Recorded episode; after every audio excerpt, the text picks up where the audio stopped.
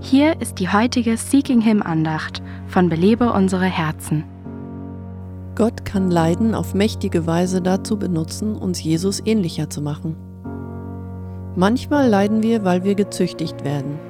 Wir befinden uns dann, wegen unserer Sünde, unter Gottes liebevoller Disziplin.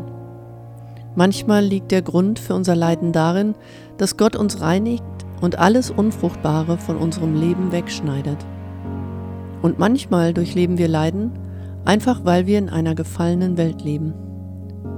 Was auch immer der Grund ist, Gott kann Bedrängnis dazu nutzen, uns von Sünde zu reinigen und uns zu heiligen.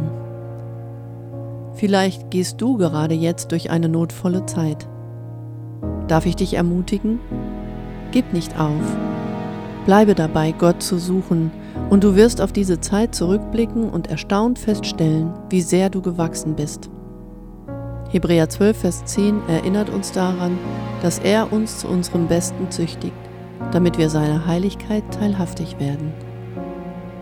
Belebe unsere Herzen ruft Frauen zu Freiheit, Fülle und Frucht in Christus.